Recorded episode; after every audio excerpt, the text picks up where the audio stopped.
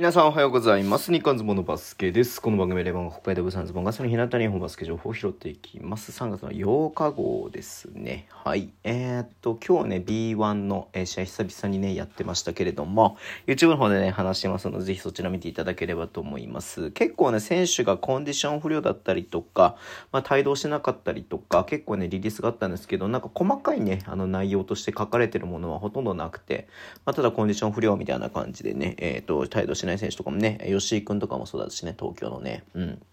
ましたけど、えっ、と、明確になんかね、出ていたのが、群馬クレインサンダーズの五十嵐圭選手がトレーニング中に、えっ、と、負傷ということで、肉離れね、腹筋の肉離れだそうです。3週間程度っていうことなんで、ね。まあ、だから今からだと、まあ、4月の頭かな、えー ?4 月になるかな、えー復帰はね。うん。えっ、と、いつどのタイミングで、えっ、とね、あのその肉離れになったかちょっとわからないんですけれども、はい。まあでも群馬ね、今日しっかり勝ってましたし、えーもちろん、えーベテランとしてね、えーすごく重要な選手であることは間違いないんですけれども、えっ、と、ね、こう、何、え最近もプレイタイムね、あの終盤の大事な時間出てきたりとかね、そのコントロールするってところではやっぱり、えーね、ベテランの、えー力が生きるってこともね、絶対にあるので必要な選手ではありますけれども、ね、まあ、しっかりね、えっ、と、休んでというか直して、また戻ってきてほしいなというふうに思っております。はい。えそんな感じですいません。短めですけどもね、他にちょっと今日なくて、はい。えこんな感じでお会いしたいと思います。Twitter の名情報発信します。ぜひフォローお願いします。YouTube もや